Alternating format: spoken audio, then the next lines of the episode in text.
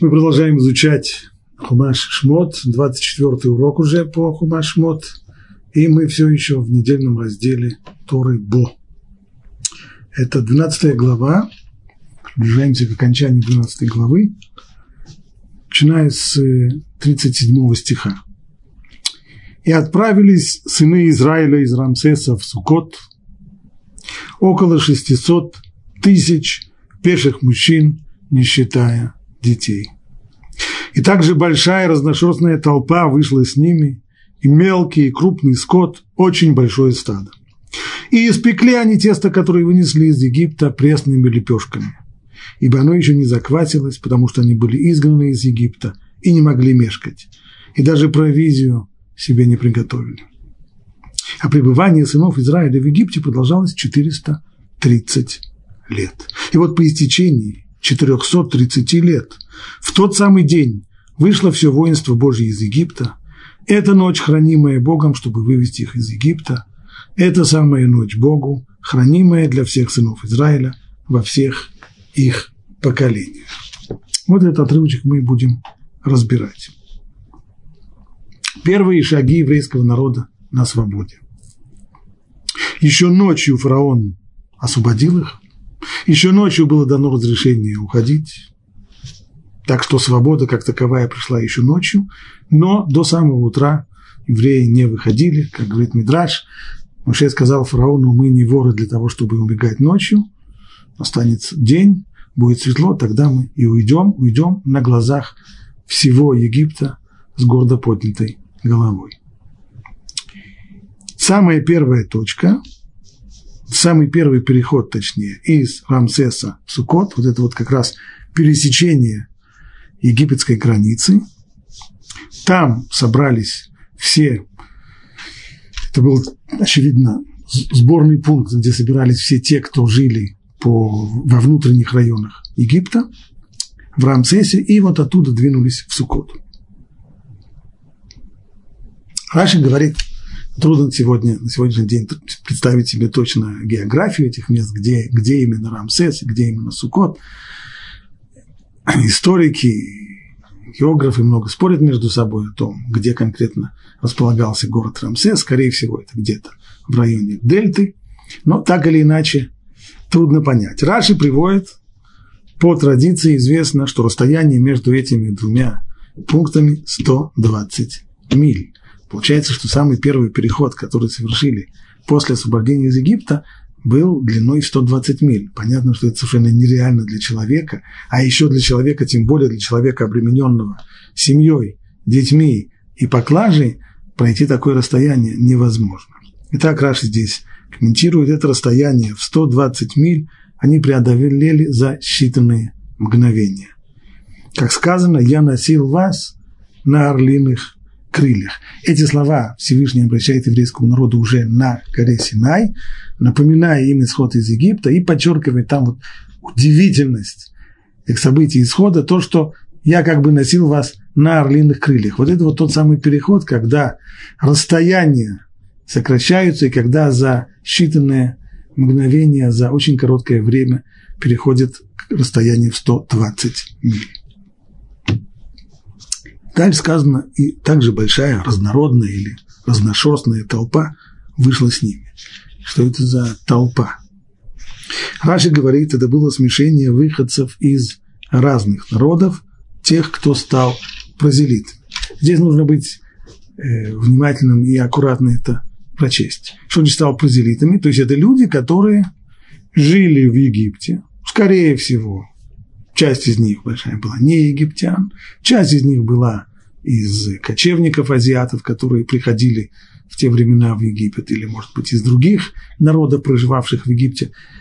По историческим данным к тому времени в Египте было достаточно много не египтян, которые э, оказывали определенное влияние на жизнь Египта. И вот эта толпа, прибившись к народу Израиля, поскольку видели все те чудеса, которые с ними были, и чувствовали, что сейчас чаша весов склонилась в пользу этих вчерашних рабов, а не в пользу великой грандиозной империи, то, естественно, желание таких людей примкнуть э, к тем, кто преуспевает, спрыгнуть на телегу тех, кто имеет успех.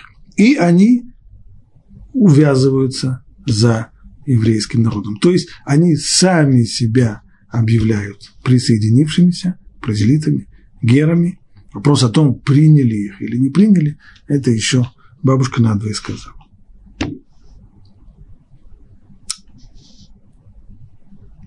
Называются они, как известно, Эрев Рав. Это вот разношерстная толпа, смешение самых разных людей. И они идут вслед за еврейским народом всюду и везде.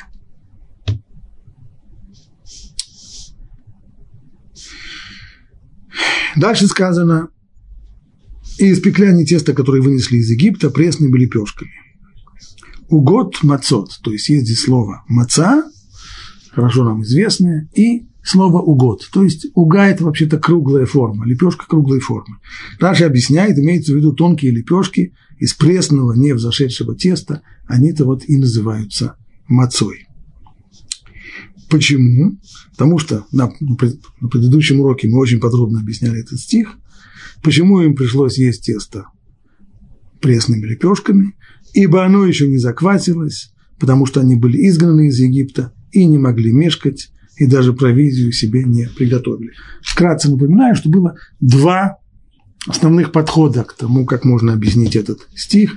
Либо имеется в виду, что если бы у них было время, то они заквасили бы хлеб, у них был бы нормальный хлеб, тесто бы взошло, они его испекли, и, имея уже хлеб, тогда спокойно бы вышли в дорогу, но им этого не позволили, египтяне напирали на них, и как только началось утро, то можно было только уходить, и пришлось прихватить с собой квашни с невзошедшим тестом, ну и уже дальше выпекли то, что выпекли. Второй подход совершенно противоположный, имеется в виду другое.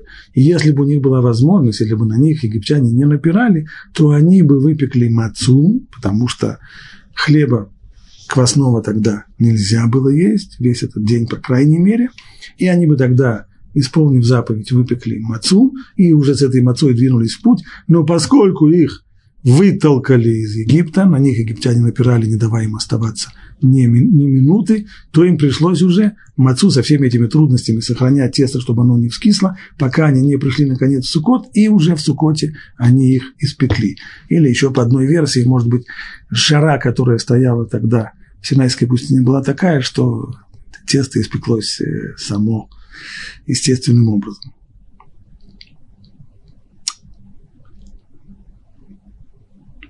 Дальше.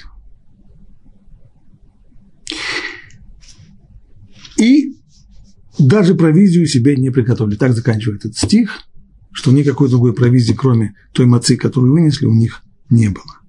Раши говорит, для чего это сказано, а это для, здесь Тора подчеркивает и вот этот факт, что не, привезли, не, не приготовили с собой провизии, и несмотря на это, двинулись в путь, это сказано в похвалу народу Израиля, который не сказал, а как же мы пойдем в пустыню еще и без еды, но поскольку Всевышний повел их, то они поверили и пошли за ним. И об этом сказано у пророка, помню я, как ты была нежна ко мне в юности твоей, как любила меня в дни свадьбы своей, как шла за мною по пустыне, по земле не засеянной. Не только что земля не засеянная, но еще и ничего не имея в своем походном рюкзаке, даже провизии элементарной, которую не приготовили с собой. Ну и вот теперь мы подходим к ключевому предложению во, всей этой, во всем этом отрывке, который постараемся объяснить как можно лучше и подробнее. Пребывание сынов Израиля в Египте продолжалось 430 лет.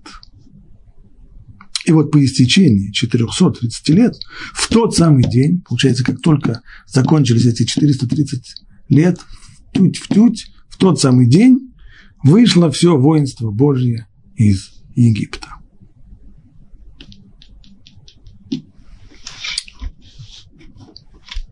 Две сложности вызывает этот посук.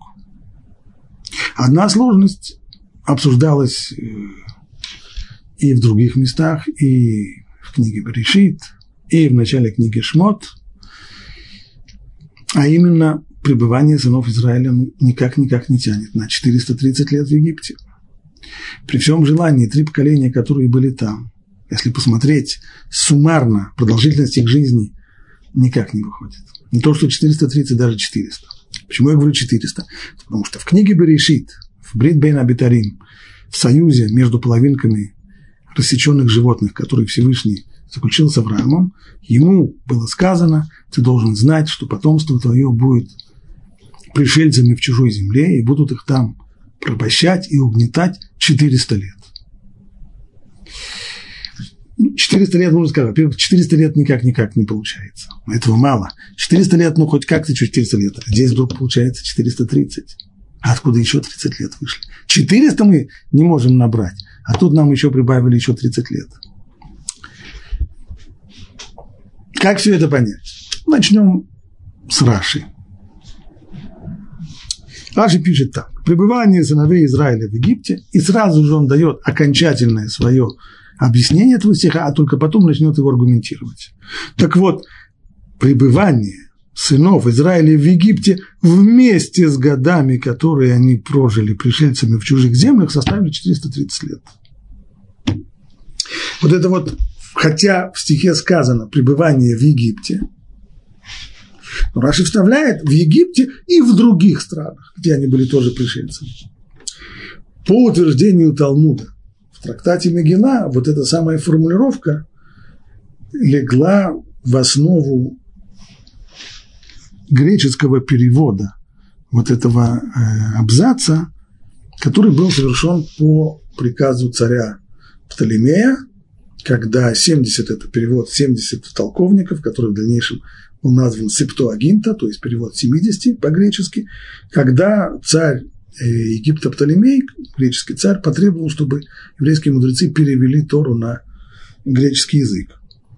С царем, как известно, не спорят, хотя нежелательно было этого делать, но вы, вы, выхода не было, и пришлось переводить. Однако, для того, чтобы не получился Хилуль Ашем, для того, чтобы те неувязки в тексте, которые, как мы знаем, они разрешаются при помощи устной Торы, но для людей, которые будут иметь греческий перевод вне всякой связи с устной Торой, откроют и увидят, что книга Бога содержит явные-явные неувязки, то вот эти вот самые 70 толковников, они там и сям при переводе они старались округлять некоторые острые углы и э, сглаживать противоречия. Так вот, здесь вот для того, чтобы не, не вышло вот этой вот самой неувязки, так они перевели царю Птолемею, что пребывание сынов Израиля в Египте и в других странах, где они тоже были пришельцами, всего, 400, всего 430 лет. Но не имеется в виду, что только в Египте они были 430 лет, нет, были там намного-намного меньше.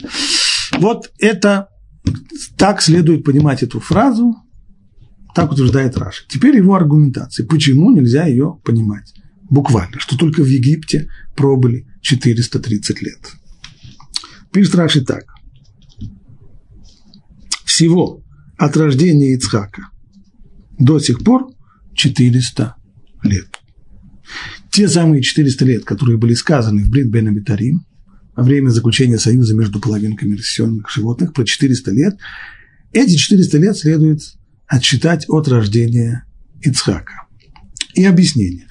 Не будем забывать, Раши должен здесь разрешить две проблемы. Первое, каким образом вообще говорилось, Всевышний обещал 400 лет пребывания в Египте, а этого не получилось, были меньше. Неувязка. Как может быть так, что Слово Божье не осуществляется, не реализуется. Это раз. Второе, как увязать между 400 и 430. Это два совершенно разных вопроса, и не следует в них путаться. Решаем их по отдельности. Ведь слова пришельцами будут твои потомки, то есть то, что Всевышний сказал Аврааму, ты должен знать, что пришельцами будут твои потомки в земле чужой. Вот эти самые слова мог, мог, могли относиться к Аврааму только после рождения сына. То есть прежде всего Раши здесь концентрирует внимание на противоречии между 400 и 430 лет. Как? Конечно же, Всевышний сказал тогда 400, но эти 400 лет он не имел в виду, что следует их отчитывать с того момента, как они были сказаны. Вовсе нет. Их следует отчитать с момента, когда у Авраама рождается потомство. А между Брит Бен Абитарим и между рождением потомства, рождением Ицхака проходит 30, ровным счетом 30 лет. То есть получается, что Брит Бен Абитарим мы это можем уже заметить, что Брит Бен Абитарим состоялся, когда Аврааму было 70 лет, ибо мы знаем точно, что Ицхак родился, когда Аврааму было 100 лет. А от заключения союза между рассеченными частями животных до рождения Ицхака прошло 30 лет. Вот теперь Раша переходит ко второму вопросу. Но нельзя сказать, что именно в Египте и только в Египте прошли эти 430 лет. 400 430, но в любом случае они не могли быть в Египте. Ведь, вот здесь его доказательство, ведь Киат был среди переселившихся в Египет вместе с Яковом. Если мы посмотрим, кто, все то семейство Якова, которое пришло в Египет и из которого-то вырос еврейский народ, оно включало в себя три поколения. Яков, пратец, ведет за собой свое семейство, свои, его 12 сыновей и их дети. Три поколения. Значит, если мы берем Яков, первое поколение, Леви, один из 12 сыновей, второе, и сын Леви Киат, от которого произойдет Муше, третье поколение. Киат был среди тех, кто пришли в Египет. Понятно, что он пришел туда, уже будучи зрелым человеком. Он не пришел туда э, ребенком в, в коляске. Ведь Киат был среди переселившихся в Египет вместе с Яковом. И даже если ты сложишь, возьмем максимум все годы жизни Киата и приплюсуем еще два поколения, которые выросли в Египте, то есть следующее, четвертое поколение, сын Киата Амрам, и плюс еще сын Амрама Моше. По поводу Муше мы точно знаем, что ему было 80 лет, так говорится Матора, в тексте сказано, что ему было 80 лет, когда состоялся исход из Египта. Так вот, если взять его 80 лет, плюс всю продолжительность жизни его отца Амрама, плюс всю продолжительность жизни его деда Киата, 400 лет никак не набираем. Становится меньше. То и тогда не выйдет так много. А ведь на самом деле мы произвели чисто теоретический расчет. Ведь понятно, что и Киат пришел в Египет не в коляске, он был уже зрелым человеком. Более того, у Киата родился сын Амрам не в последний год жизни того. Понятно, что он родился. То есть здесь есть наложение продолжительности жизни сына на продолжительность жизни отца. Поэтому мы считали так, жизнь Киата плюс жизнь Амрама и плюс еще жизнь Моше. На самом деле происходит это не так, а годы накладываются. Об этом пишет Раш. И даже если ты сложишь все годы жизни, не получится так много. А ведь мы не убавили тут ни годы Киата вне Египта, ни годы, которые жизнь отца и сына перекрывают друг другу, то есть заведомо завысили продолжительность этого периода. Поэтому приходится нам сделать вывод, приходится признать, что Киату было немало лет, когда он пришел в Египет. И многие годы жизни Амрама прошли при жизни Киата, и многие из 80 лет жизни Моше пришли при жизни, просто им были при жизни его отца Амрама, так что никак не дойти в оценке лет, проведенных в Египте, до 400. А мы знаем, сколько же времени действительно пробыл еврейский народ в Египте, всего лишь 210 лет. Поэтому придется признать, что и все предшествующие годы проживания вне этой земли тоже названы изгнанничеством, Герут. Здесь Раши переходит к вопросу, каким образом получилось так, что обещание Бога не сбылось. Всевышний сказал, ты должен знать, что твои потомки будут пришельцами, изгнанниками в чужой стране. И если прочитать эту фразу просто, скорее всего, имеется в виду Египет. Нет. Состояние гейрут, то есть жизнь на птичьих правах, жизнь пришельца, изгнанника из своей страны и пришельца в чужой стране, где ему в любой момент могут показать на дверь, это понятие куда более широкое, и в него входит не только пребывание евреев в Египте, но и их жизнь семьи Авраама до прихода в Египет. Ты должен признать, что то, что, предска... то, что предсказано, пришельцами будут твои потомки, это реализацию этого предсказания в Бритбен Абитарин можно начинать отчитывать не, не раньше, чем это потомство появится. Это очевидно. Раньше при всем желании никак нельзя. Значит, от рождения Ицхака. А от того момента, как, то есть от рождения Ицхака, отсчитай 400 лет, и вот им получишь дату исхода из Египта. И выйдет, что от прихода в Египет до исхода прошло всего 210 лет. То есть подсчет простой.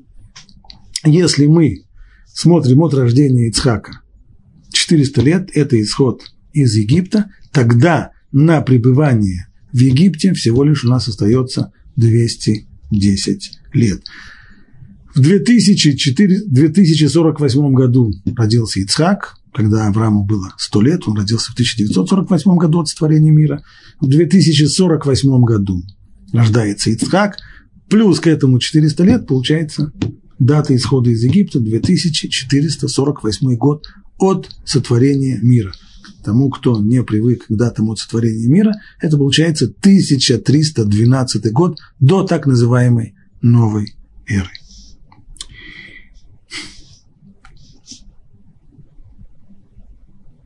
И заканчивает Раши, вот это вот как раз одна из вещей, которую изменили в тексте переводчики для царя Птолемея. То, с чего мы начали, что они, переводчики, вставили просто в текст, не как примечание, а вставили прямо в текст, что пребывание сынов Израиля в Египте и в других странах всего 430 лет. И все это начинается со времени рождения Ицхака. Несколько тонкий момент. Почему за времени рождения Ицхака его положению Авраама и Ицхака можно назвать гейрут, то есть проживание э, в чужих странах. Если, если имеется в виду, что Авраам не жил там, где он родился, ну так и до этого он не жил там, где он родился. Авраам, Авраам был гражданином Ирака. Он из Месопотамии, и в Израиле он был, э, он был пришельцем, и до этого он был пришельцем. Но имеется в виду, что до этого он, хотя был пришельцем, но все-таки ощущал себя вполне, вполне уверенно в тех местах, где он жил. А вот с того момента, как родился Ицхак, ему пришлось переселиться в районы, которые были населены Плештим, филистимлянами или палестинцами, палестинцами. И вот там вот он уже чувствовал, что он живет на птичьих правах. И вот там он уже чувствовал, что вполне ему могут показать на дверь. Ему не показывали на дверь, а уже его сына Ицхака, когда он вырос, его таки начали гнать с места на место. Его выгнали из Грара, потом и так далее. То есть, в общем-то, жизнь пришельцев началась с того времени.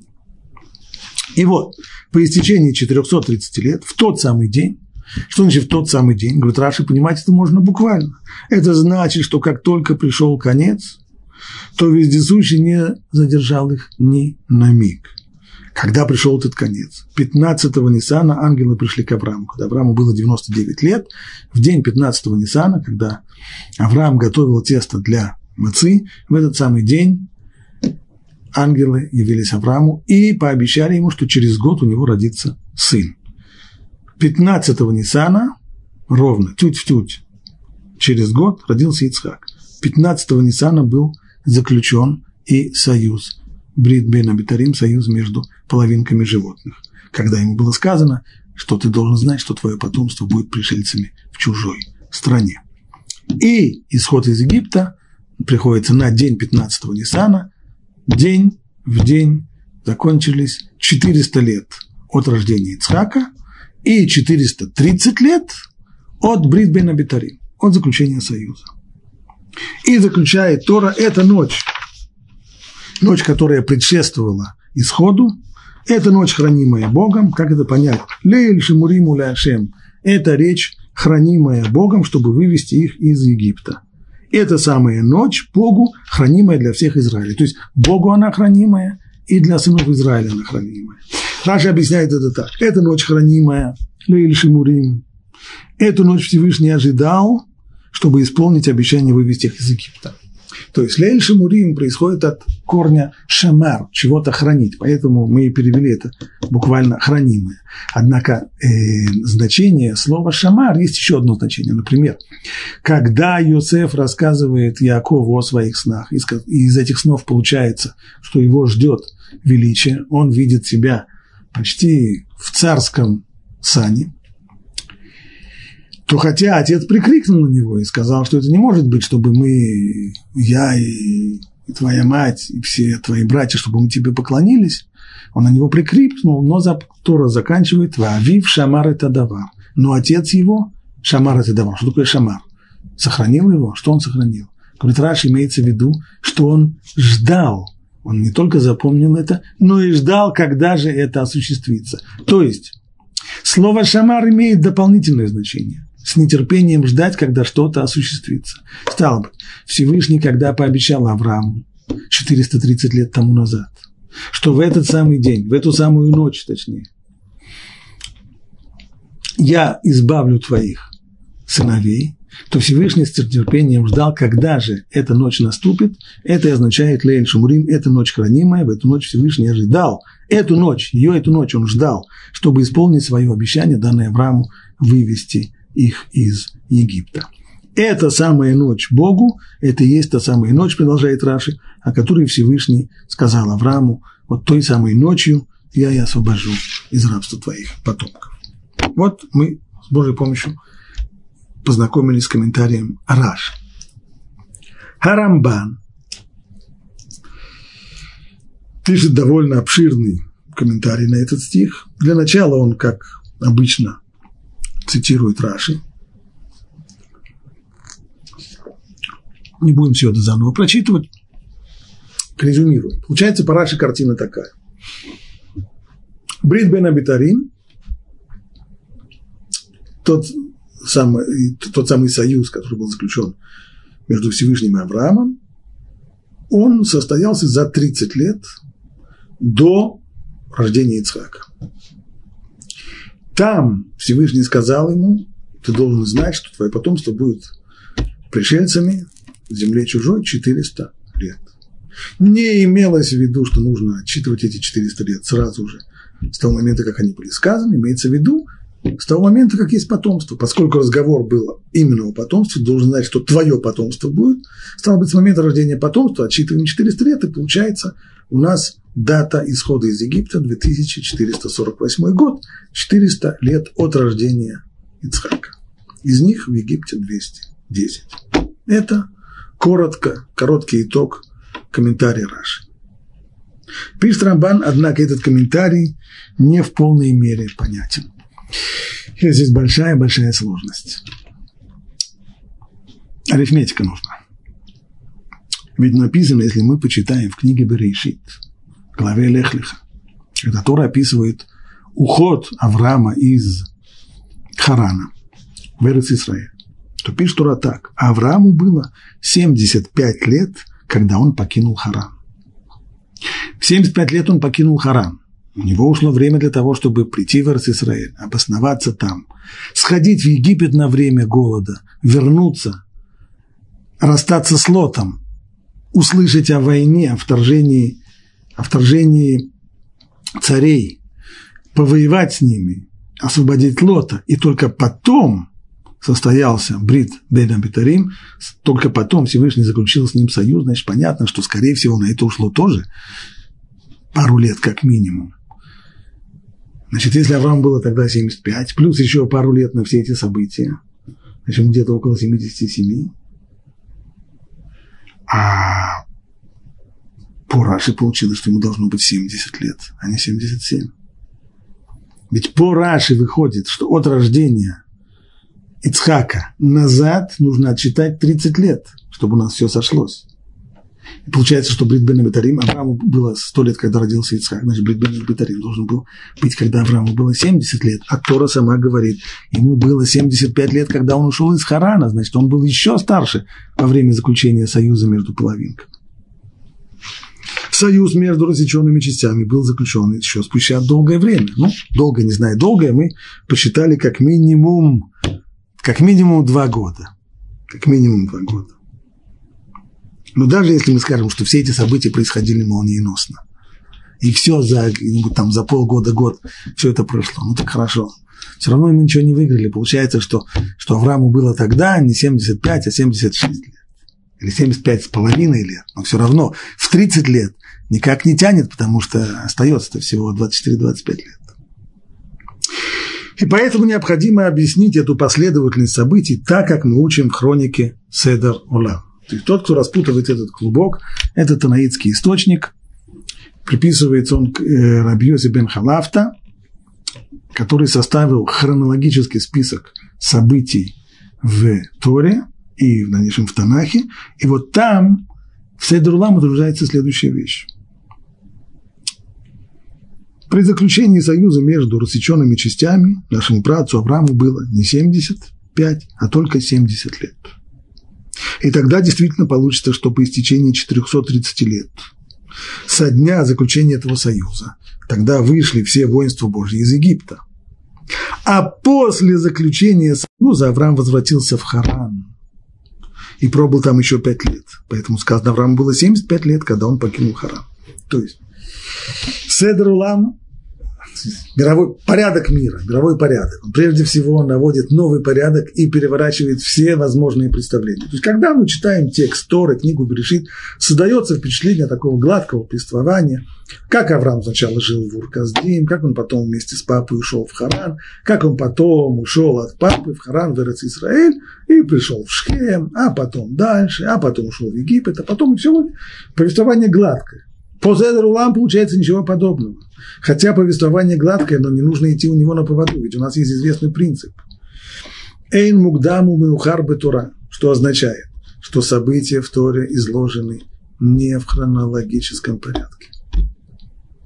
И это означает, что на самом деле самое раннее хронологическое событие было Брит Бен Амитарим, заключение союза между половинками, когда Авраам, еще оставаясь когда он еще не вышел в Эрц Израиль на, на ПМЖ, он только вышел туда на разведку.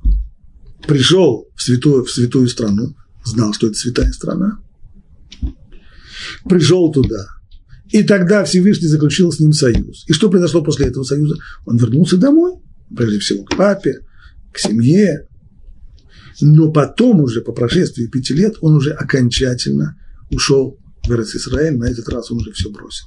Кстати, это снимает вопрос, который задает сам Рамбан и многие другие комментаторы о том, когда Всевышний сказал Аврааму Лехлиха, иди себе из земли твоей, из страны твоего отца, твоей родни, в землю, которую я тебе укажу. Вам я тебе скажу, куда. А, а куда сейчас? Почему Авраам не пошел в Тибет? А почему он не пошел в Швейцарию? А почему он не пошел? Почему он пошел в Израиль? Ответ простой, потому что он уже один раз там был. И он уже понимал, что это святая земля. И если уже Бог его теперь говорит ему, все, на этот раз ты уже уходишь навсегда, полностью порываешь все свои связи с отцом, с родней, со страной, со всеми, со всеми, то куда же он отправляет? В Израиль, там где, он, там, где он был уже один раз. И когда он пришел туда второй раз, Всевышний сказал ему, да, действительно, он пришел в Шкем, там он его остановил и сказал, да, да, вот это то самое место. Пришел верно. Так мы можем каким-то образом устранить это противоречие. Аврааму было 70 лет во время заключения Брит Бен Бетарим, а затем он вернулся в Харан, прожил там еще некоторое время, и когда ему исполнилось 75 лет, он уже окончательно бросил отца и ушел вместе с Лотом в Израиль на этот раз навсегда.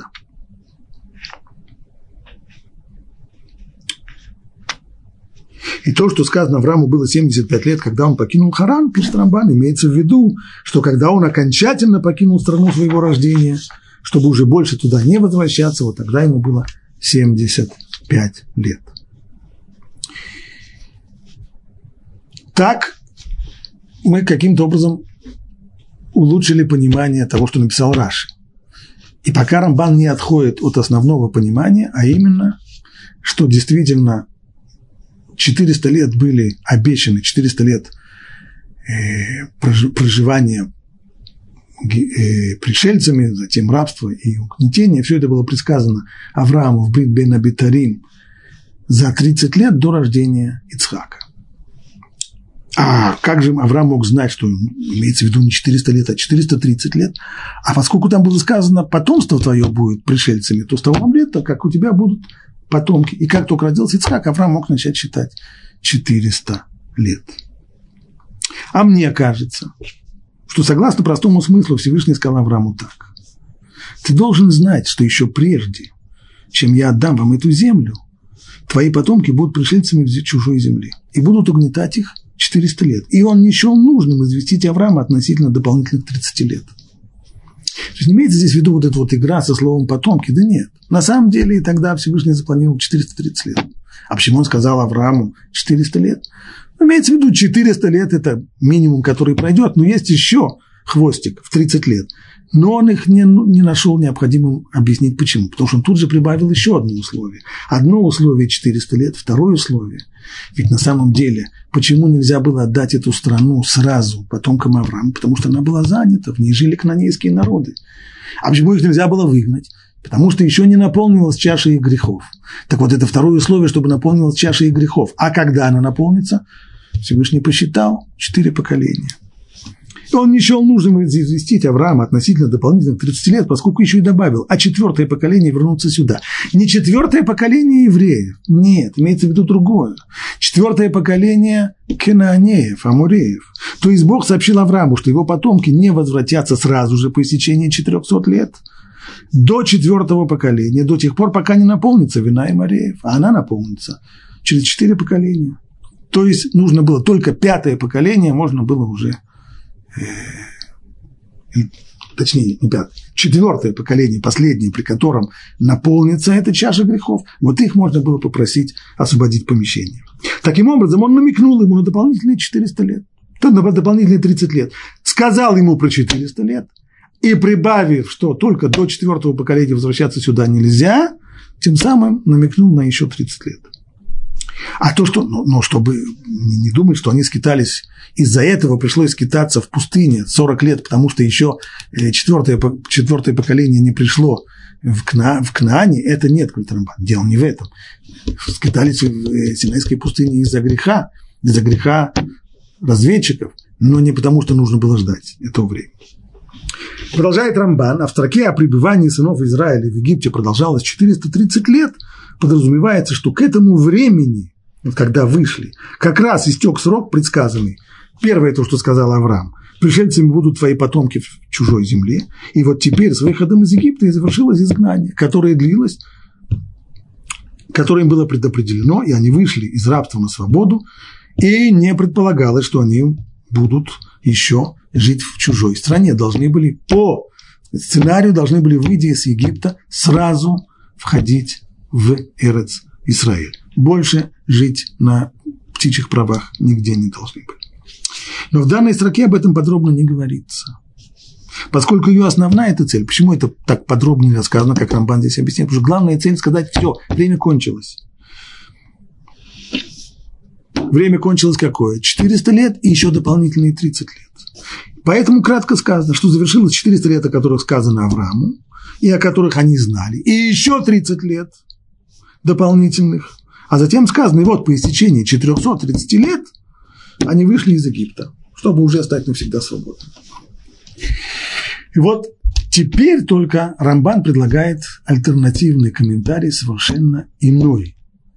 Не такой, как Раши, и Седр Улам, а совершенно, совершенно другой.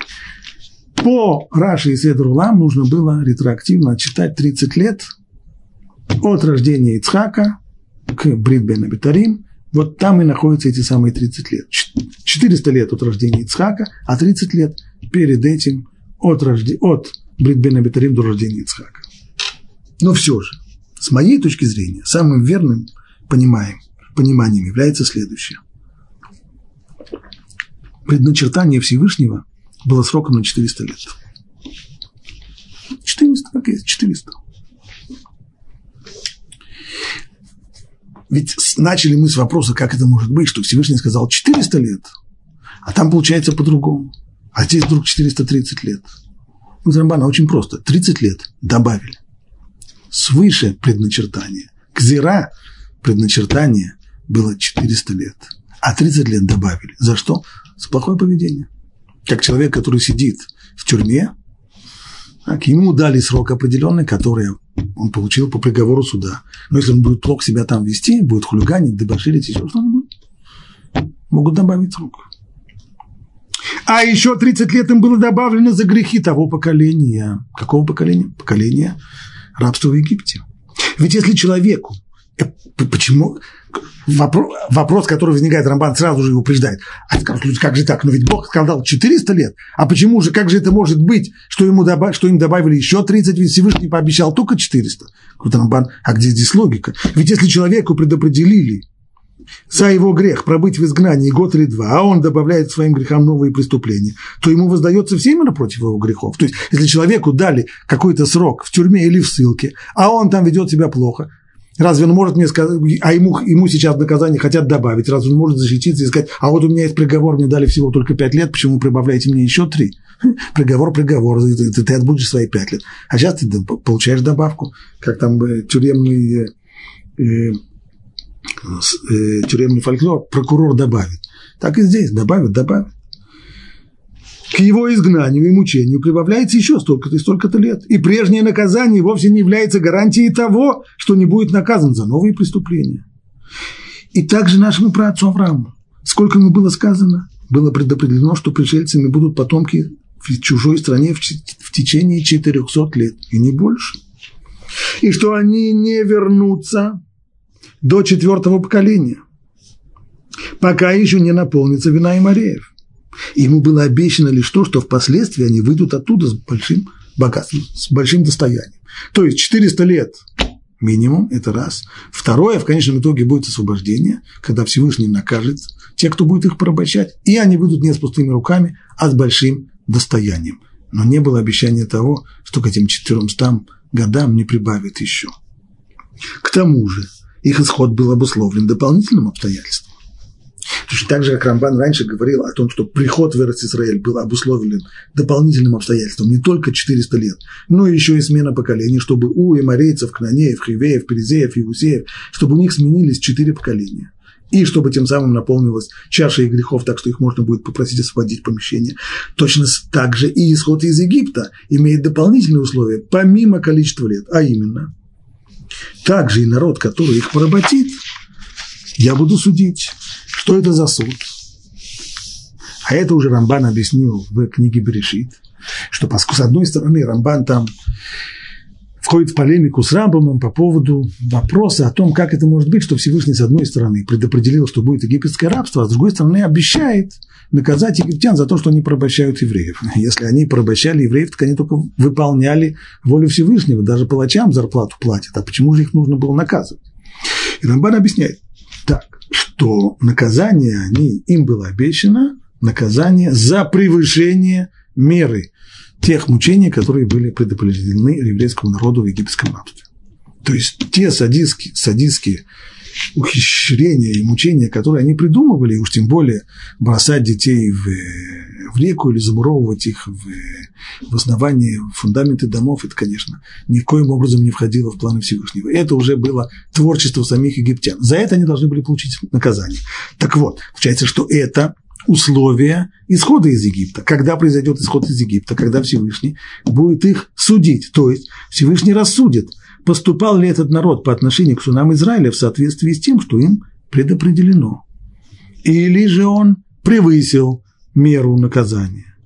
И еще, самое главное, грех не может отменить только те обещания, которые скреплено клятвой. То есть это принципиальный вопрос, который обсуждается в трактате Роши Шана. Может ли быть такое, что Всевышний принял какое-то решение, а затем поведение человека повлияет на отмену этого решения? Может ли Всевышний, отменяет ли Всевышний свои решения? И там Гомора в конечном итоге приводит, приходит к следующему выводу, что если это было решение с клятвой, тогда нет.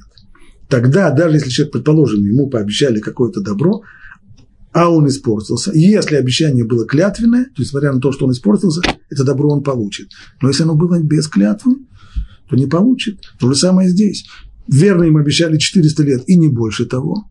Но в этом обещании не было клятвы. Стало быть, если они испортились в Египте, то им вполне могли прибавить срок.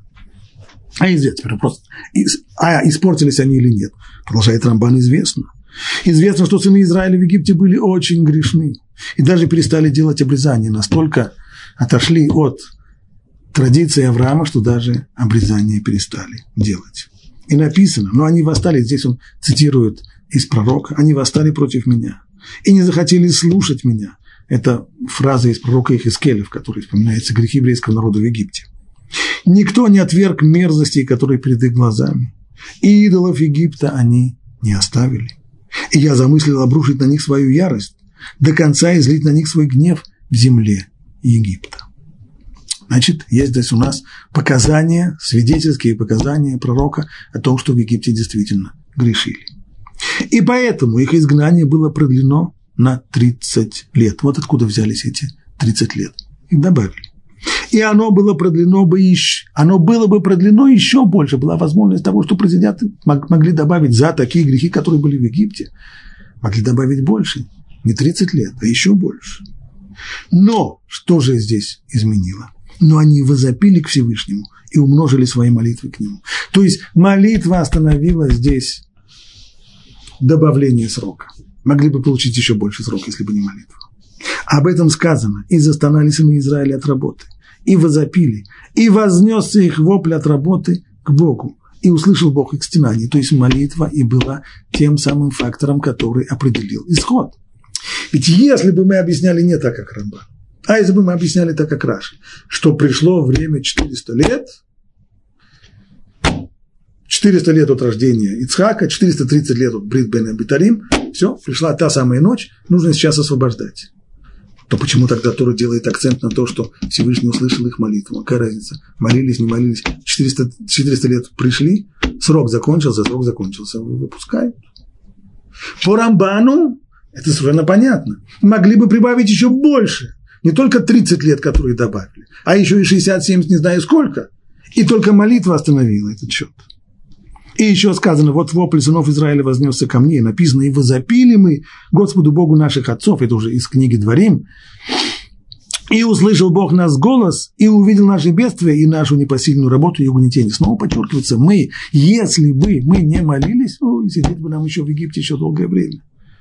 То есть, хотя время избавления пришло, обещанного, но кого избавлять-то? Тех, которые уже почти превратились в египтян – они-то не были достойны избавления. Почему тогда Всевышний избавил их все-таки в оговоренный срок? И все же Всевышний принял их молитву и услышал их стенания от тяжелых страданий. Поэтому добавка была только 30 лет. Так почему же воспрощает Рамбам риторический вопрос? Почему же мудрецы прошлых поколений не сочли возможным объяснить, что 30 лет были добавлены?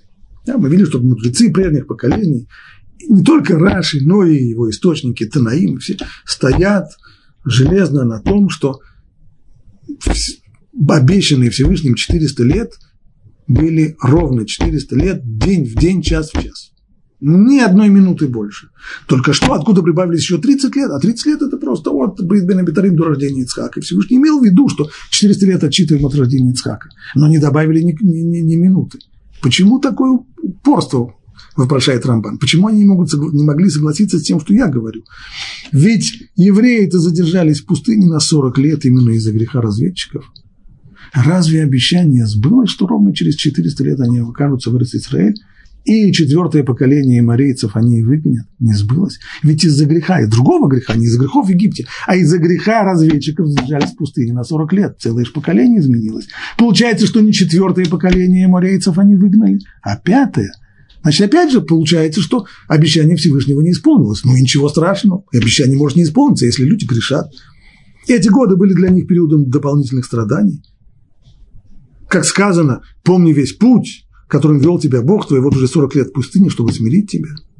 Это явилось для них дополнительным пребыванием в чужой стране. В окружении, чем она чужая страна? Правда, немножко ничья, Синайский, Синайский полуостров. Они не были в какой-то чужой стране, но все равно дома они себя не чувствовали, потому что вокруг кишели змеи, скорпионы и всякая прочая нечистиганность. И данное им обещание, что четвертое поколение вернется сюда, тоже не сбылось. Потому что за 40 лет у Мареев наверняка выросло целое поколение, смена поколений произошла. Ко всему этому народ Израиля привел его грех. Так если уже можно согласиться, что обещание Всевышнего, что еврейский народ выгонит четвертое поколение марийцев из Израиля не сбылось из-за их греха, то почему нельзя согласиться с моим комментарием, вопрошает Рамбан, с тем, что я говорю, что 400 лет им было предопределено быть в Египте, а пробовали они там 430 лет, почему? Добавили за грехи. И, возможно, именно это стало причиной, по которой сыны Ефраима покинули Египет за 30 лет до за 30 лет до прихода туда Муше, как упоминают об этом наши наставники. Известно, в Масихат Санедрин утверждается, что колено Ефраим попыталось уйти из Египта за 30 лет до исхода, и окончилось это очень печально, и, потому что по пути в Израиль они были убиты Плештим, э, палестинцами. Почему они ушли за 30 лет до исхода? Раши объясняет это так. Они знали, что должны исполниться 400 лет, 400 лет всего. И они по ошибке отчитали 400 лет от Бритбена Бетарим. А на самом деле нужно было считать от рождения Ицхака. В этом-то была их ошибка. Поэтому они раньше времени ушли и погибли. По Рамбану все проще. То есть сыны Ефраима не ошибались в своих подсчетах. Там написано в Талмуде «Тау», они ошиблись. Раши объяснил, ошиблись в подсчете. Рамбан объясняет, не в подсчете они ошиблись. Подсчет был точным. 400 лет, а есть 400 лет. Они только не поняли, что за грехи поколения им добавили еще 30 лет. Тау имеется в виду, согрешили. Но нечестивец был уловлен своими собственными грехами. И сказано, это та самая ночь, хранимая Богом во всех поколениях сынов Израиля, то есть та самая ночь, которая хранилась Богом для того, чтобы вывести их из Египта, она, эта самая ночь, была посвящена, и она будет храниться Богом для всех поколений Израиля, чтобы евреи совершали служение в эту самую ночь. То есть хранимая эта ночь, объясняет он здесь не как Раши. С одной стороны, это ночь, которую Всевышний хранил и ждал, и чтобы, чтобы избавить евреев из Египта. И эта ночь, она будет хранима во всех поколениях, чтобы совершать служение пасхальной жертвы, пасхального седра и так далее.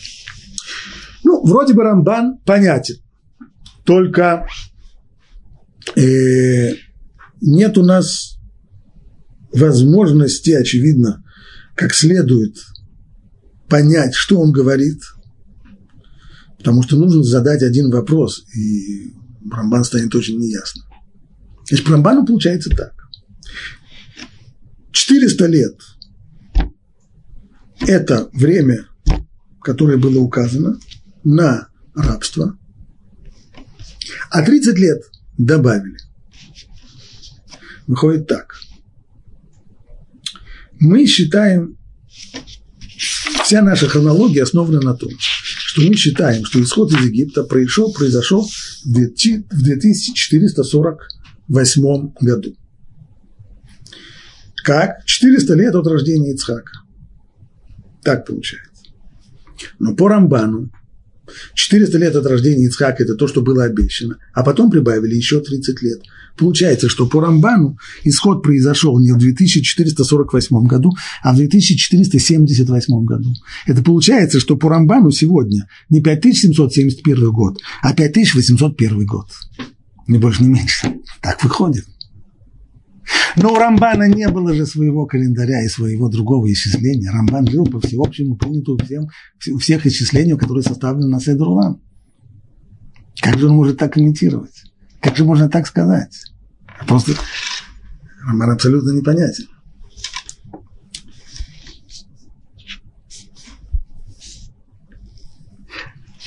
Очень хорошее объяснение Рамбана дает Рава Виктор Невинцев. Объяснение это следующее. Так, Всевышний в Брит Бен Абитарим говорит, что всего гзира на быть пришельцами, на рабство и угнетение будет 400 лет. От рождения Ицхака 400 лет. То есть, если все будет хорошо, и если все будет гладко в Египте, то эти 400 лет можно будет отсчитать от рождения Ицхака 2048 год до 2448 года. Не, извиняюсь, не, не, не, не, не так, не так, не так, не так, не, не так. Имеется в виду так. Слова эти были сказаны про 400 лет когда? За 30 лет до рождения Ицхака. Значит, если все будет гладко, тогда 400 лет можно будет отчитать прямо от этого дня. Не от рождения Ицхака, а от этого самого дня. То есть исход тогда произойдет не в 2448 году, а в 2418 году.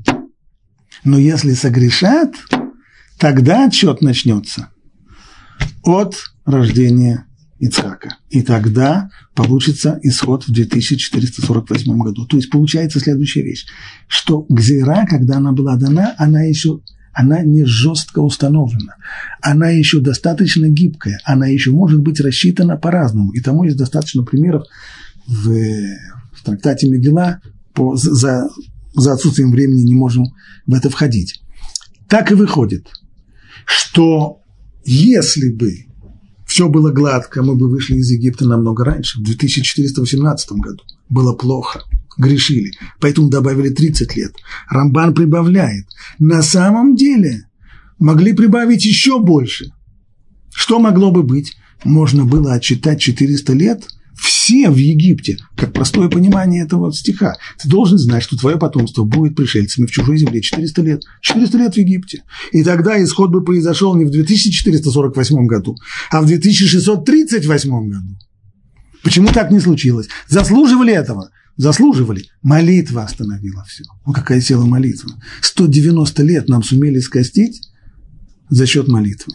Молитва все остановила, и тогда рассчитали 400 лет – от рождения Ицхака, не от Бритбена Бетарим, но от рождения Ицхака. И таким образом мы вышли в 2448 году. Таким образом и Рамбан согласен, что исход состоялся в 2448 году, и его хронология соответствует нашей хронологии, и противоречия здесь нет.